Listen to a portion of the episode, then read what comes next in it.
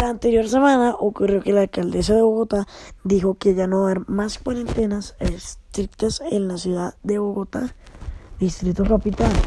Y también va, los colegios van a volver a la alternancia, que supuestamente es para volver a los colegios y, y encontrarnos con nuestros compañeros, con nuestros rectores, con nuestros profesores, pero pero debe ser con todo, toda la, toda, todos los protocolos de bioseguridad, eh, por ejemplo como el tapabocas, eh,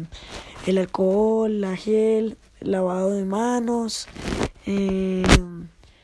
y otras cosas. Esta noticia es muy grande para todos, para todos los niños, porque van a poder divertirse.